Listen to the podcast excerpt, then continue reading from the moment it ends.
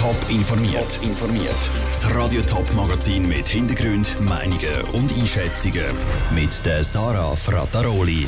Ob die ZHDK mit dem Ausschluss von einem rechtsextremen Studenten aus Winterthur eine Vorbildfunktion einnimmt und wie der Kanton Thurgau Corona-Härtefälle, zum Beispiel in der Gastrobranche, unterstützen das sind zwei von den Themen im Top informiert.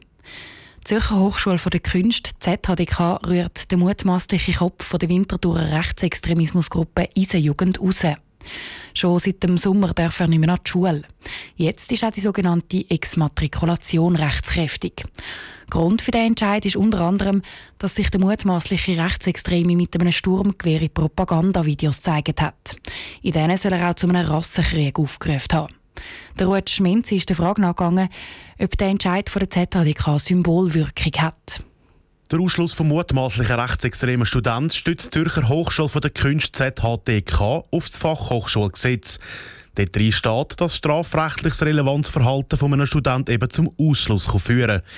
Genau auf das haben sich auch rund 1700 Studenten bezogen, die in einer Petition den Ausschluss vom Student gefordert haben. Dass ZHDK jetzt da strikt durchgreift, begrüßt Samuel Althoff, Leiter von der Extremismus- und Gewaltpräventionsfachstelle FIX. Der Ausschluss ist denke ich, eine richtige Handlung und es ist wichtig, dass man in dieser Linie konsequent ist und klar sagt, was an einer Schule geht und was nicht geht und dass man ganz ein klares Zeichen setzt, dass Rechtsextremismus an so einer Institution eine unerwünschte Geschichte ist. Bei so Fällen müssen aber auch immer Gegenseiten angeschaut werden. Also es muss ganz genau analysiert werden, ob die betroffene Person wirklich gegen die Richtlinien der Hochschule verstoßen hat. In dem Fall sagt das aber sicher so gewesen. Der Samuel Althoff kennt den ganzen Fall, der Jugendliche und auch die familiären Hintergründe.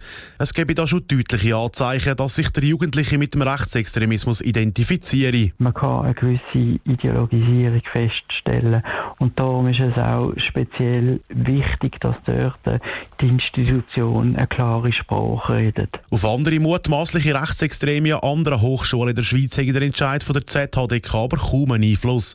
Das, weil die meistens nicht so auffallen wie im Fall vom Student aus Winterthur.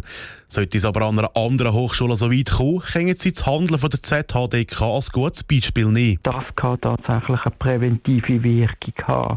Aber man muss betonen, es kann und bedeutet nicht, dass wir das Problem einfach loswerden. Also das Problem vom Rechtsextremismus in der Schweiz oder eben auch Jugendliche, die sich in so rechtsextremen Gruppen wie die Eisenjugend engagieren.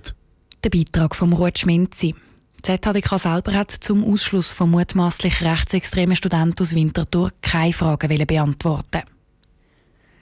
Ab Pfingsten im Jahr 2016 hat eine Spaziergängerin in der Baditz Deggerwilen im Kanton Thurgau eine Leiche gefunden. Der Hauptverdächtige ist ein 64-jähriger Mann. Und das Opfer war für ihn nicht einfach irgendjemand, sondern seine Geliebte. Das Bezirksgericht Kreuzlingen hat ihn zu lebenslanger Haft und zu einer Verwahrung verurteilt. Er hat das Urteil aber nicht akzeptiert, sondern das Obergericht weitergezogen. Und das hat der Fall heute neu aufgerollt. Selin Greising, du bist am Prozess am Obergericht Frauenfeld mit dabei gewesen. Wie ist denn die Befragung vom Anklagten abgelaufen? Der Mann soll ja seine Geliebte gewürgt und dann mit einem Stein erschlagen haben. Die Richterin hat darum viele Fragen gestellt. Zum einen zu seiner Beziehung zum Opfer, aber auch, was die beiden am Tag vom Mord zusammen gemacht haben. Er hat mehrmals betont, mit einer aufgeregten, aber bestimmten Stimme, er hätte die Frau sehr, sehr gern gehabt und sie wolle heiraten. Vor dem Bezirksgericht hat er damals zwar noch gesagt, es sei ihm vor allem um Sex gegangen. Im Grundsatz ist er aber dabei geblieben, er hätte die Frau nicht umgebracht und sei unschuldig. Sein Verteidiger verlangt darum auch einen Freispruch. Mit welchen Argumenten stützt denn er das?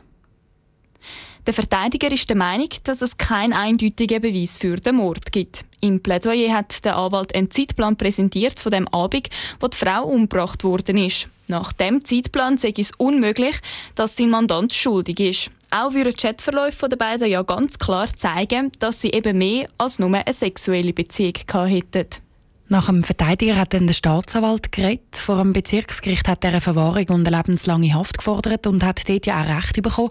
Was hat die Staatsanwaltschaft denn jetzt am Obergericht gefordert?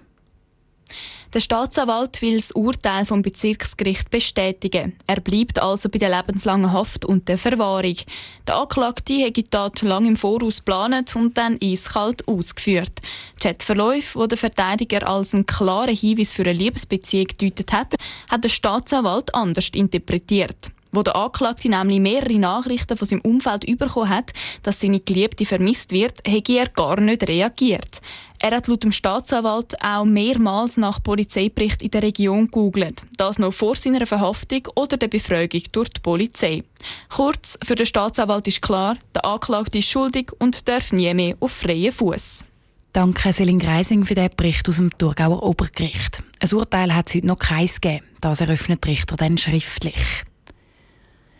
Der Kanton Thurgau hat seine Härtefall gemacht und hat heute bekannt gegeben, wie das Thurgauer Härtefallprogramm im Detail aussieht.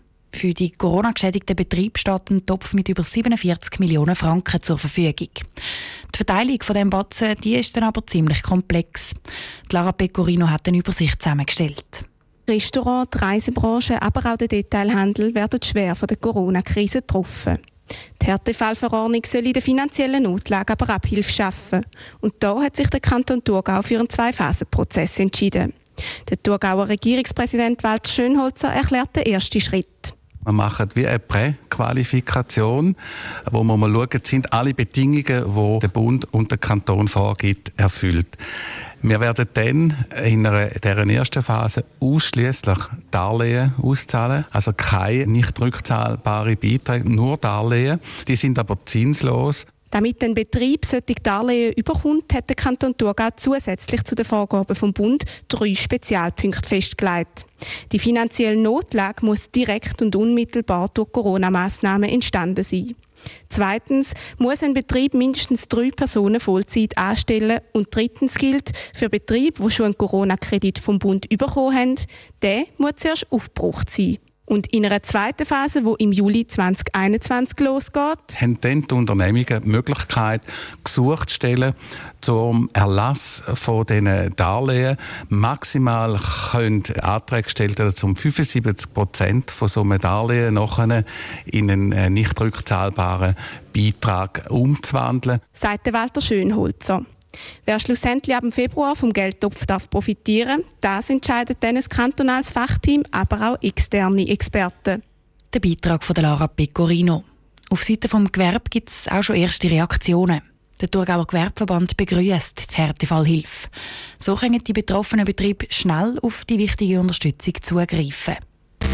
Top informiert, auch als Podcast. Mehr Informationen gibt es auf toponline.ch.